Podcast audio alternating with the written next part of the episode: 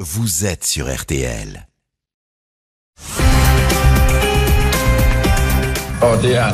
L'ADN du torse retrouvé sur cette plage de Copenhague est bien celui de la journaliste suédoise disparue. Le torse a été lesté pour le faire couler.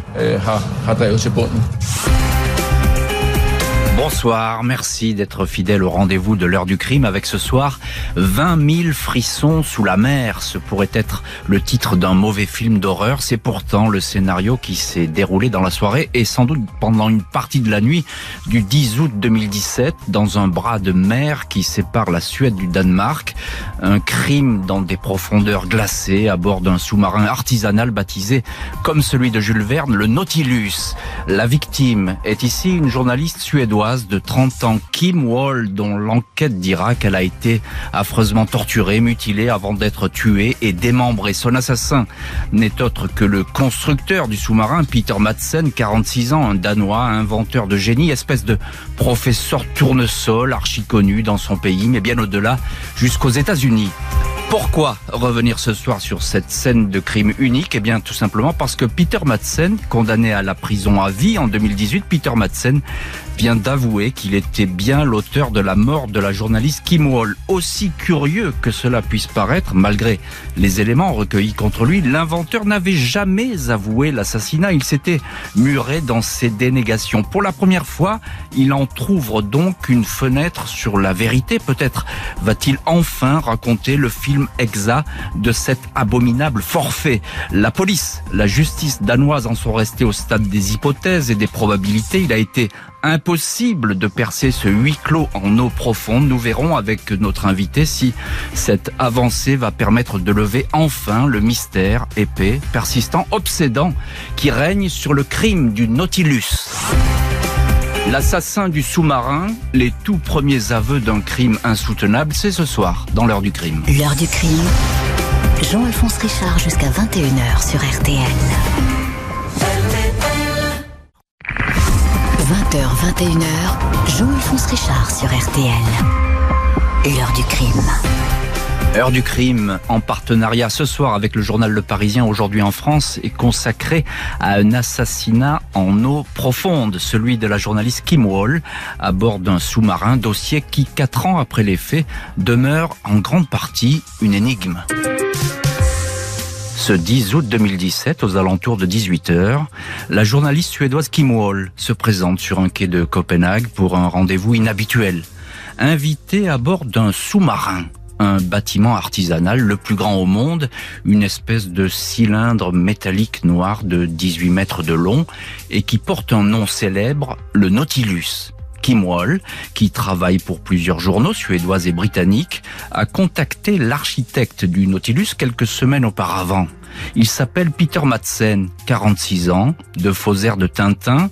Il est l'un des inventeurs les plus connus du moment, capable de construire des fusées et d'imaginer des submersibles. Le Nautilus est son troisième bâtiment. La journaliste embarque donc pour ce reportage hors du commun. Le périple dans l'étroit détroit d'Orsund entre le Danemark et la Suède ne doit durer que deux ou trois heures. Le sous-marin et ses deux occupants, le capitaine Peter Madsen aux commandes et son invité Kim Wall, quittent donc le quai de Copenhague et s'éloignent à faible allure vers 20h30, devant le Middle Ground, une passe protégée du détroit à 5 km des côtes, un père et son fils en zodiaque aperçoivent le Nautilus en surface. Les plaisanciers sont curieux et s'approchent de ce fuseau noir immatriculé UC3 ils engagent la conversation avec le capitaine qui se montre au sommet du kiosque, cette espèce de tourelle qui équipe les submersibles. L'homme est volubile à côté de lui, une jeune femme rousse et souriante, détendue. Elle dit avoir embarqué en fin d'après-midi, c'est la dernière fois que Kim Wall est aperçue vivante. Le lendemain matin, à 6h30, le petit ami de la journaliste appelle la police. Il a attendu Kim toute la nuit, mais elle n'est pas rentrée. Elle avait rendez-vous pour un reportage à bord d'un sous-marin. Vérification faite, le Nautilus de Peter Madsen, lui non plus, n'est pas rentré. À 8h31, un hélicoptère repère le sous-marin. Une silhouette, un homme, disparaît à l'intérieur, puis émerge à nouveau du kiosque avec un gilet de sauvetage. Il fait de grands signes. Le bâtiment est en train de sombrer. L'homme est élitreillé. Il est livide. Il a de toute évidence failli perdre la vie dans ce naufrage. Aucune trace de sa passagère. Bonsoir Louise Colcombé. Bonsoir. Vous êtes journaliste au journal Le Parisien aujourd'hui en France. Vous avez suivi euh, toute cette affaire. Vous avez été envoyé spécial à, deux reprises au, Danemark. Euh, il va dire beaucoup de choses, évidemment, Peter Madsen, tout au long de cette enquête. Ou peu, on verra.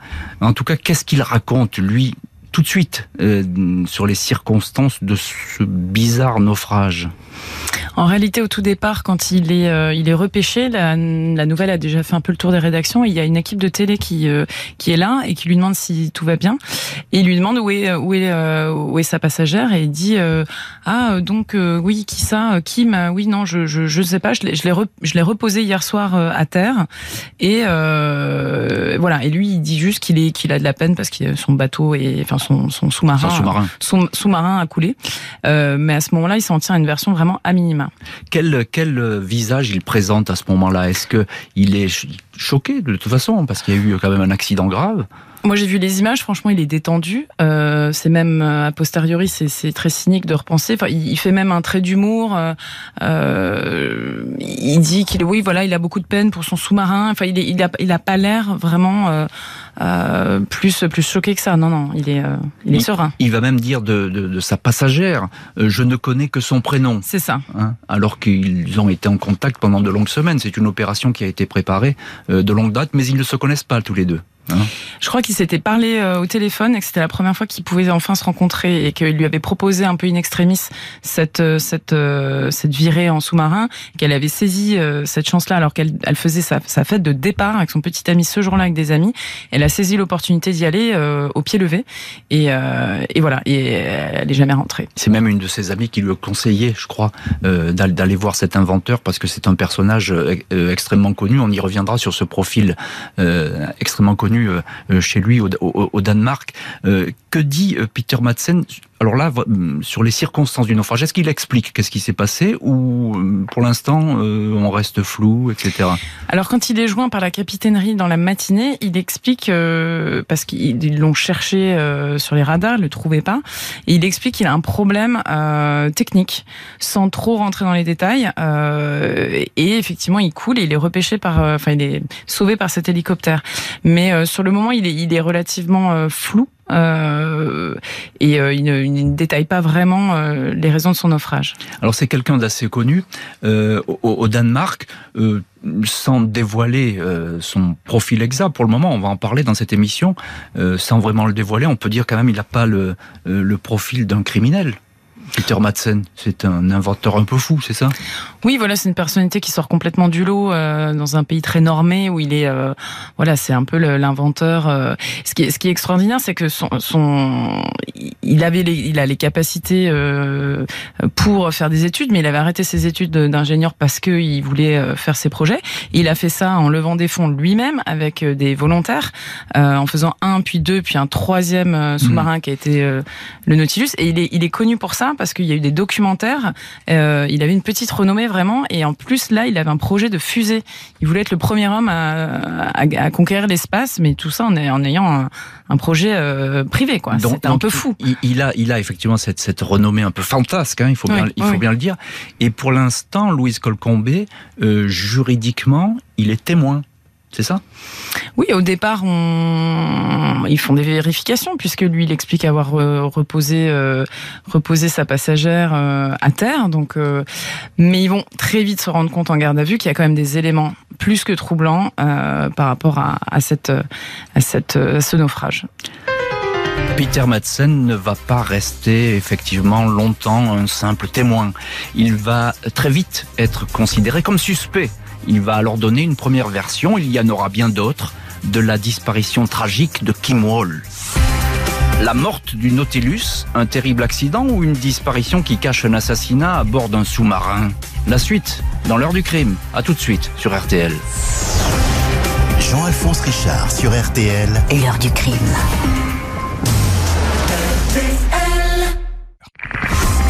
Jean-Alphonse Richard sur RTL. L'heure du crime avec le Parisien aujourd'hui en France.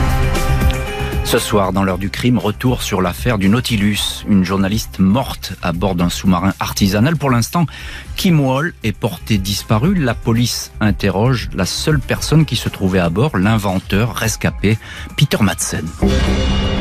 Face à la police danoise, le capitaine Peter Madsen, l'homme qui a fabriqué le sous-marin Nautilus et qui était aux commandes quand un accident s'est produit, cet homme va longtemps s'en tenir à sa version initiale. Il ne sait pas du tout ce qu'est devenue sa passagère, la journaliste Kim Wall. Il l'a déposée vers 21h à Copenhague sur un quai de l'île de Refchalon, une ancienne zone industrielle désormais envahie par les restaurants à la mode. Mais dans ce coin animé, personne n'a vu accoster un sous-marin au soir du 10 août, ni aperçu la jeune femme rousse. Madsen est anxieux, troublé. Il semble vouloir dissimuler une partie de la vérité. Les doutes sont tellement évidents que la police préfère garder l'inventeur en détention provisoire. De quoi sans doute le faire euh, évoluer dans sa réflexion. Huit jours après le naufrage du Nautilus, il change de version. Il n'a pas déposé la journaliste à terre comme il l'a prétendu, mais elle a été victime d'un accident mortel.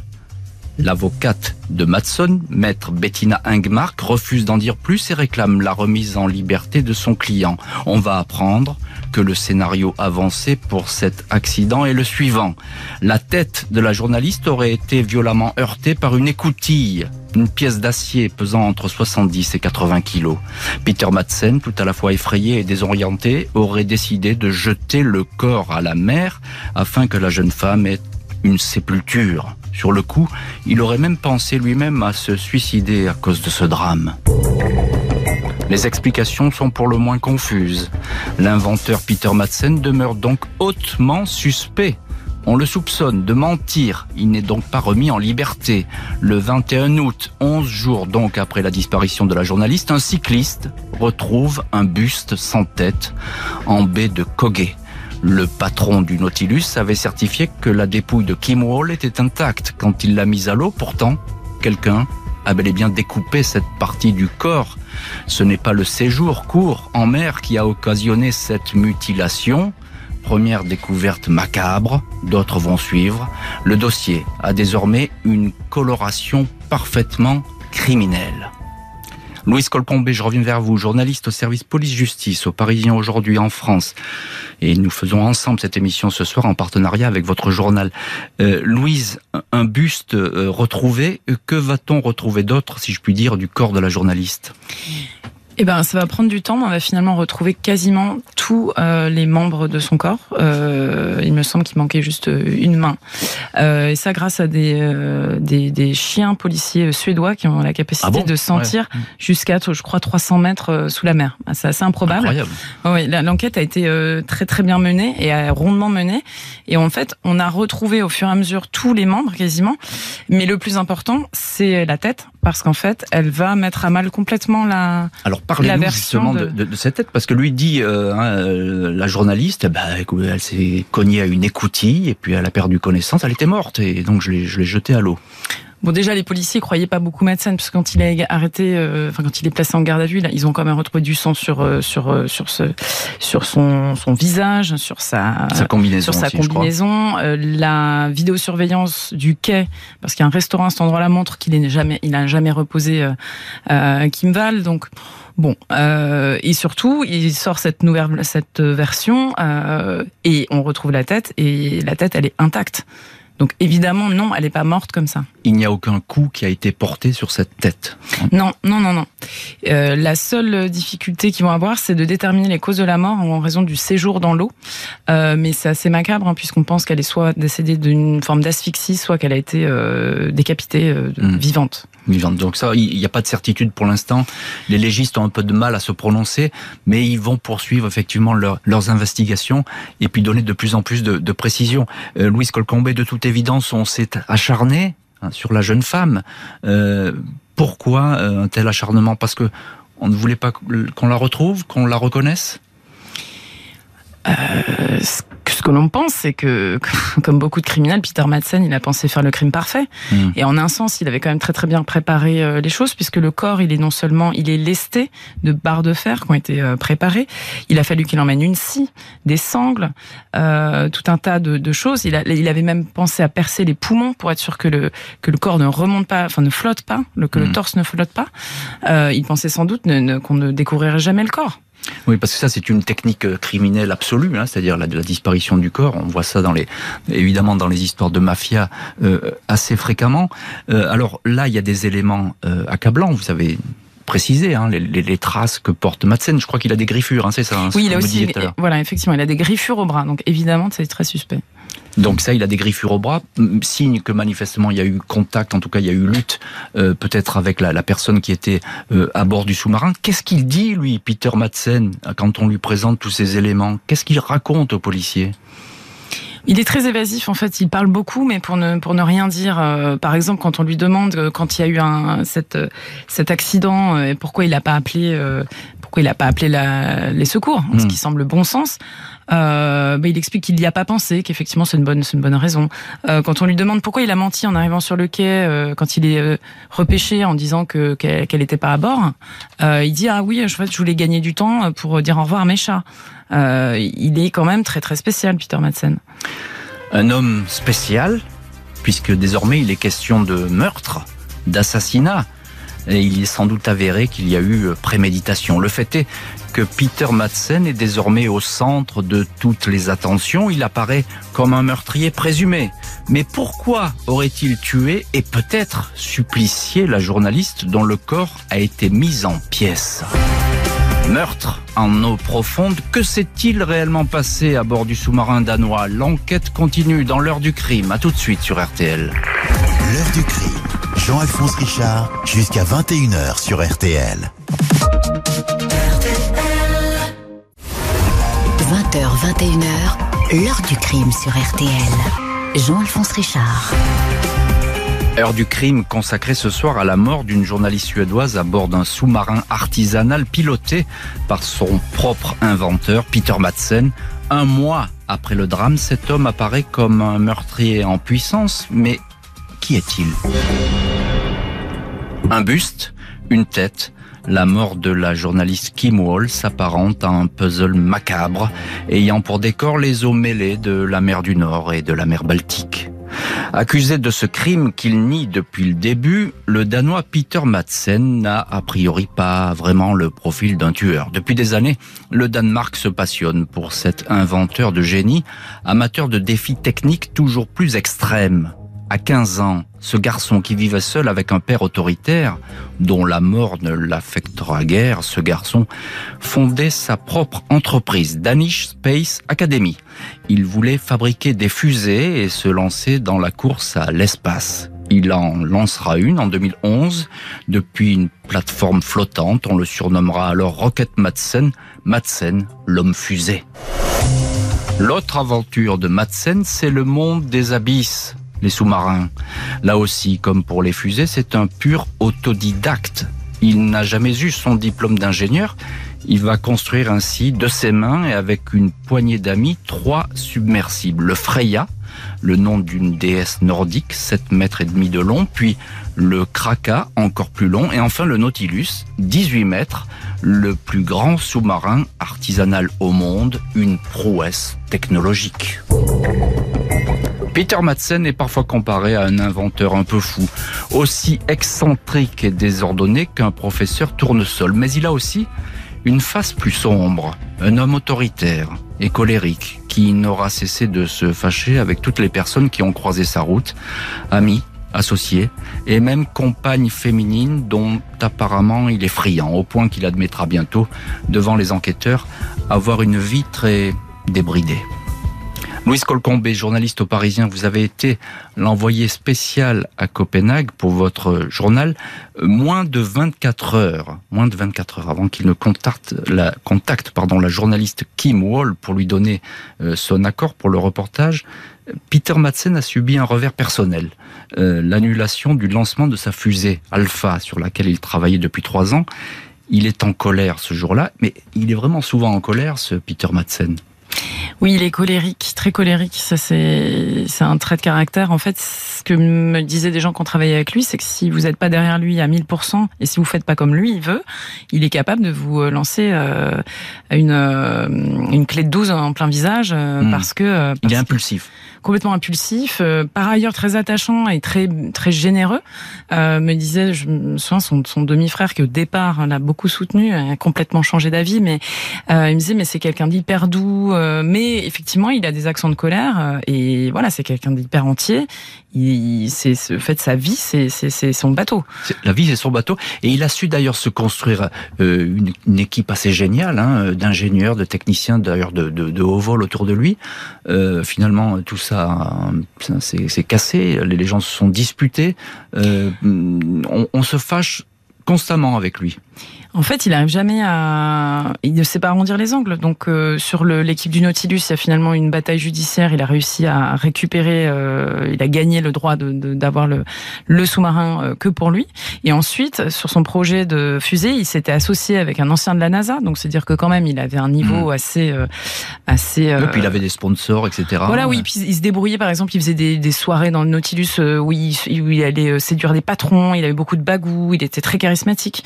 Très dans la séduction. Donc en fait, il arrivait à financer tout ça. Donc il s'allie avec cette personne de la NASA, etc. Et puis finalement, il, y a rupture parce que encore un coup de colère, etc. Et puis il se menait une guerre euh, pas possible. C'est-à-dire que c'est la concurrence à qui allait lancer en premier sa fusée. Et justement, euh, il y avait une polémique parce qu'en plus il y avait une histoire de il a choisi le même jour que moi, etc. Des trucs un peu de, de, de cours de récré. Mais euh, mais en réalité, effectivement, euh, on s'est rendu compte, on l'a su par la suite, c'est que Peter Madsen il avait un gros problème, c'est qu'en fait il devait annuler euh, sa fusée parce qu'il n'était pas prêt et qu'il avait euh, il avait des problèmes techniques et puis il avait plus d'argent, il était à court d'argent. Il en avait tellement fait une affaire personnelle, il s'était tellement répandu dans les médias euh, en fanfaronnant que ça a sans doute été une blessure narcissique assez assez puissante. Oui, donc quand il reçoit euh, la journaliste, il est dans cet état, de toute façon, un état de, de, nerfs, etc. Il est excédé par, euh, par ce qui se passe autour de lui. Il y a un autre aspect de, Peter Madsen qui est très sombre. Hein, ce sont ses, ses rapports avec les femmes. c'est un célibataire. Hein, je crois qu'il a été marié peut-être, ou été séparé, je ne sais pas. Alors il était marié officiellement, mais en fait lui, il vivait jamais dans l'appartement de sa femme. Il, lui, en gros, il dormait dans, dans, dans le Nautilus. Hein. D'ailleurs, en gros, comme son, son, son biographe, parce qu'il est quand même quelqu'un qui lui a consacré un livre aussi, en plus des documentaires, qui me racontait qu'en gros, dans sa vie, il, a toujours, il avait euh, trois habits et, et, trois livres, dont, dont deux sur, euh, sur euh, Apollo 13 et la Seconde Guerre mondiale, en gros. Et il vivait jamais chez cette femme. Par contre, ce qu'on a su, c'est qu'effectivement, il invitait des femmes. Et il faisait même l'amour sous, sous la mer, avec des jeux de rôle. Il se faisait appeler Captain Vladimir, des, des, des, choses un peu, un peu, voilà, il était fétichiste. Bon, en gros, échange, euh, il, mais il était euh, l'échangisme, etc. Il expérimentait plein de choses, mais il, ça, c'était revendiqué. Euh, il l'avait, c'était écrit dans le livre. Il n'y avait pas de problème avec ça. Mmh. Par contre, euh, ce qu'on a su plus tard, c'est que c'est fantasmes. Enfin, il avait une, une, vie intérieure beaucoup beaucoup plus sombre, beaucoup plus sombre et beaucoup plus noire, euh, avec des, des, pratiques, il faut bien le dire, des pratiques sexuelles, euh, sadomasochisme, etc., qui sont récurrentes chez lui. Hein. Donc voilà, c'est c'est quelque chose qui a qui dont il est habitué, si je puis dire. Oui, il y a ça, et puis il y a, il y a ce qui a été découvert ensuite par les enquêteurs, qui est encore pire. L'enquête va se poursuivre Peter Madsen garde euh, la plupart du temps le silence, ne coopère pas avec la police, mais face aux découvertes des médecins légistes, aux constatations tout bonnement effarantes faites sur les restes du corps de la journaliste, il va baisser la garde. Un petit peu seulement, mais suffisamment pour horrifier les policiers et révulser l'opinion publique. La mort d'une jeune journaliste à bord d'un sous-marin coup de folie ou assassinat sadique C'est l'heure du crime, à tout de suite sur RTL. 20h, 21h, l'heure du crime sur RTL. Jean-Alphonse Richard. Jean-Alphonse Richard sur RTL. L'heure du crime. Avec le Parisien, aujourd'hui en France. Heure du crime, où nous revenons ce soir sur la mort d'une jeune journaliste suédoise à bord d'un sous-marin, tuée et découpée par le propriétaire du submersible, l'inventeur Peter Madsen. C'est désormais la conviction absolue des enquêteurs. La police criminelle danoise n'a plus beaucoup de doutes sur l'implication de Peter Madsen dans la disparition à bord du sous-marin de la journaliste Kim Wall. Il s'appuie pour cela sur les constatations abominables des médecins légistes. Il apparaît que la victime, dont le corps démembré a été retrouvé en partie sur le rivage, il apparaît que cette victime a reçu des coups au niveau des parties génitales, sans doute donnés à l'aide d'une lame effilée ou une sorte de poinçon. 14 perforations avec ce détail lugubre. Ces blessures lui ont été infligées alors qu'elle était encore vivante. C'est donc une scène de supplice qui s'est déroulée derrière la coque du Nautilus. Un rituel sadique. La jeune femme a été au final décapitée. Cette tête a été retrouvée. Elle ne porte pas de marque de coup. Madsen avait tout d'abord affirmé, on s'en souvient, qu'elle s'était heurtée violemment à une écoutille, ce qui aurait causé, disait-il, sa mort. Le 12 octobre 2017, deux mois après l'étrange naufrage du Nautilus, une scie est retrouvée au fond de l'eau par les plongeurs de la police danoise.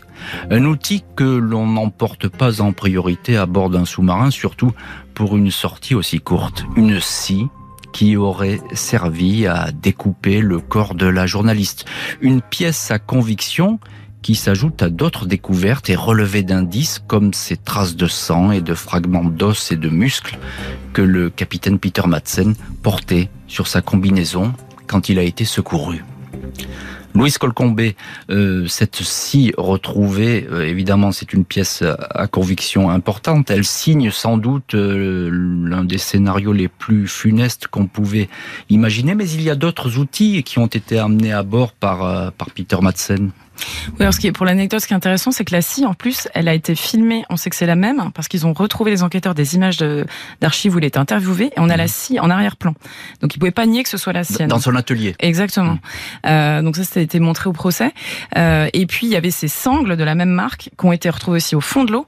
Euh, et on sait que sur les bras de Kimball, il y avait des traces de de de, de, de tension, etc. voilà, compatibles. Donc elle a été retenue avec ces sangles.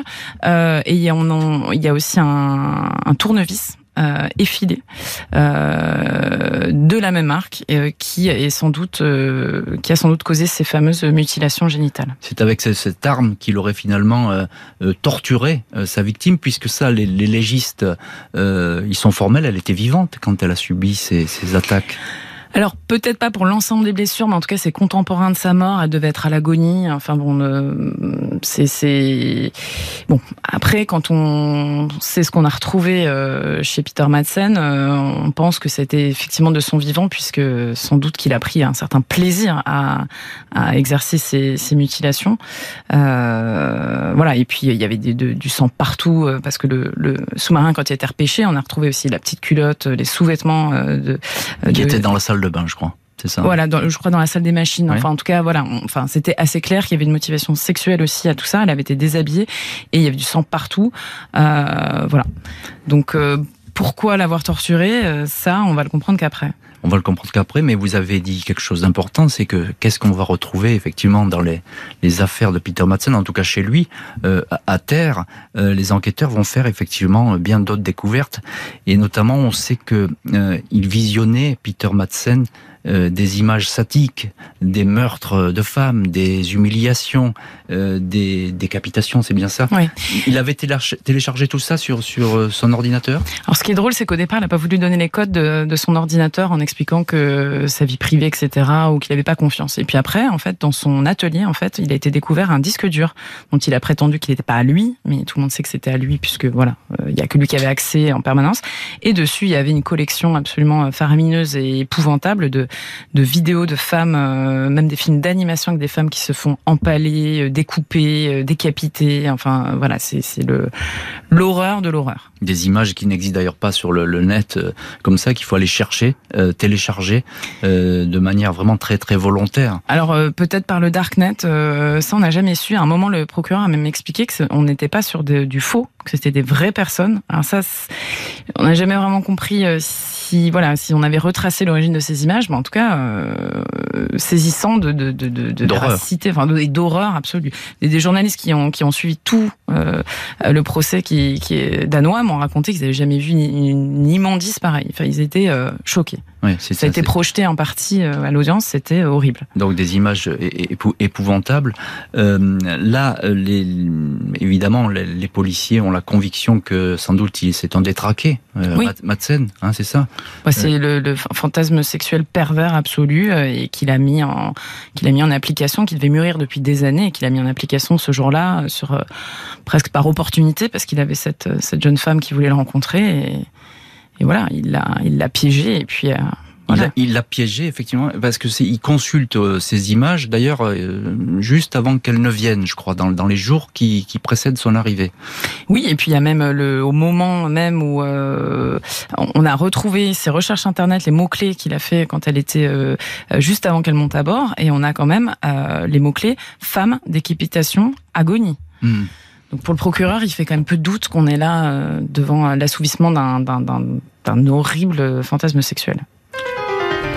Peter Madsen finit par avouer, bien sûr, qu'il a découpé le corps de la journaliste. Il ne peut plus nier cette évidence qui se présente à lui, mais pour le reste, il faut se passer de ses explications. Énigmatique, il va s'accrocher désespérément à la thèse de l'accident, même si personne ne le croit. Il y a désormais suffisamment d'éléments pour que le capitaine du Nautilus comparaisse devant un tribunal criminel. Meurtre à bord d'un sous-marin, la dérive sadique de l'inventeur Peter Madsen.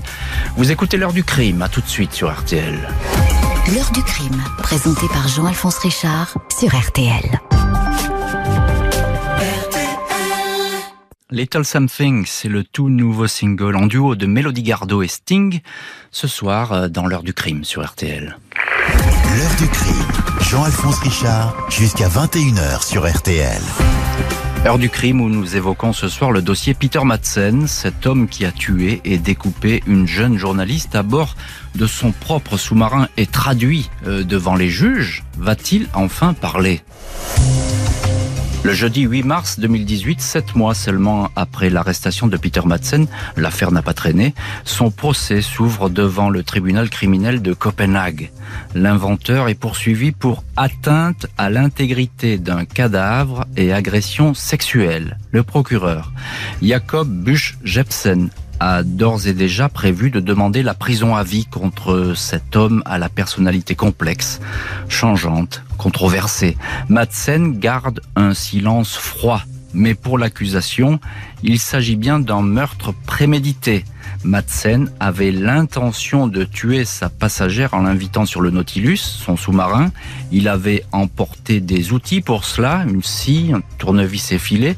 Il l'aurait torturée, attachée, violée, puis tuée avant de la démembrer et de se débarrasser de la dépouille en la jetant dans l'eau. Douze journées d'audience sont prévues pour faire la lumière sur la mort atroce de la journaliste Kim Wall, Peter Madsen ne va pas vraiment profiter de ce procès pour avouer quoi que ce soit, et encore moins pour se repentir. Il va se montrer même arrogant, agressif. Les experts psychiatres le décrivent comme un pervers polymorphe, présentant des traits narcissiques et psychopathiques avec une sexualité déviante, rien que ça. C'est un danger pour la société. Susceptible de récidiver, il faut l'enfermer, conclut-il. Le procureur parle, lui, d'une affaire tellement horrible et répugnante que, dit-il, je cite, il en perd ses mots. Le 25 avril 2018, Peter Madsen est condamné à la prison à vie, peine qui sera confirmée lors d'un procès en appel. Un coupable, mais pas d'aveu, pas de détails, pas d'explication, si ce n'est le déni. Il faudra attendre euh, la semaine dernière, le 9 septembre, pour que l'inventeur du Nautilus admette au téléphone auprès d'un journaliste qui réalise un documentaire sur euh, sa vie qu'il a tué la journaliste.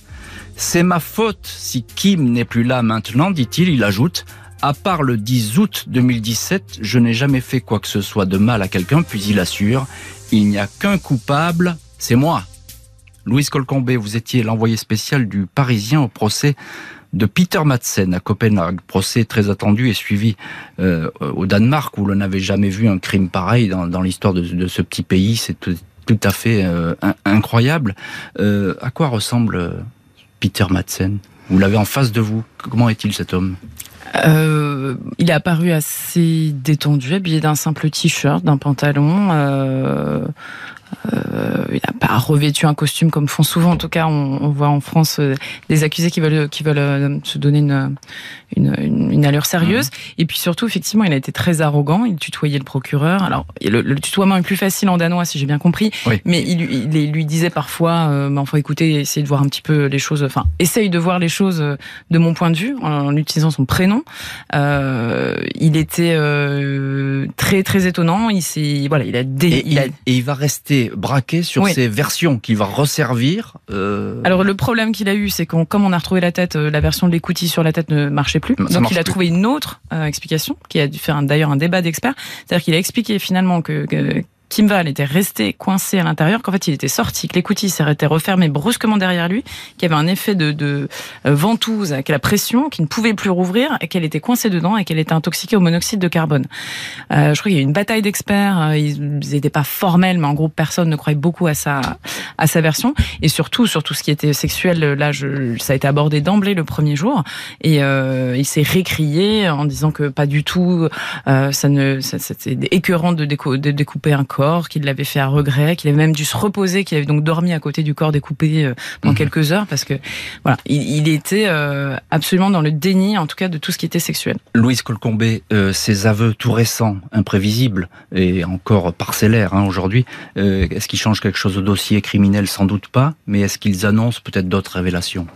Alors c'est euh, un documentaire en cinq parties, donc j'ose imaginer que, que euh, le documentariste a prévu un petit peu de, de, de, de biscuits, si je puis dire, qu'il y hmm. aura d'autres choses, d'autres révélations, parce que pour l'instant c'est quand même à minima. Et puis ce qu'il explique, c'est souvent ce que font les criminels, c'est-à-dire que quelque part c'est la faute de la victime. Il explique qu'elle lui a posé des questions qui en gros auraient euh, déclenché euh, chez lui quelque chose et que du coup euh, Enfin, il dit même pas je l'ai tué, il dit elle est morte. Enfin, je suis responsable hmm. de sa mort. Il euphémise beaucoup.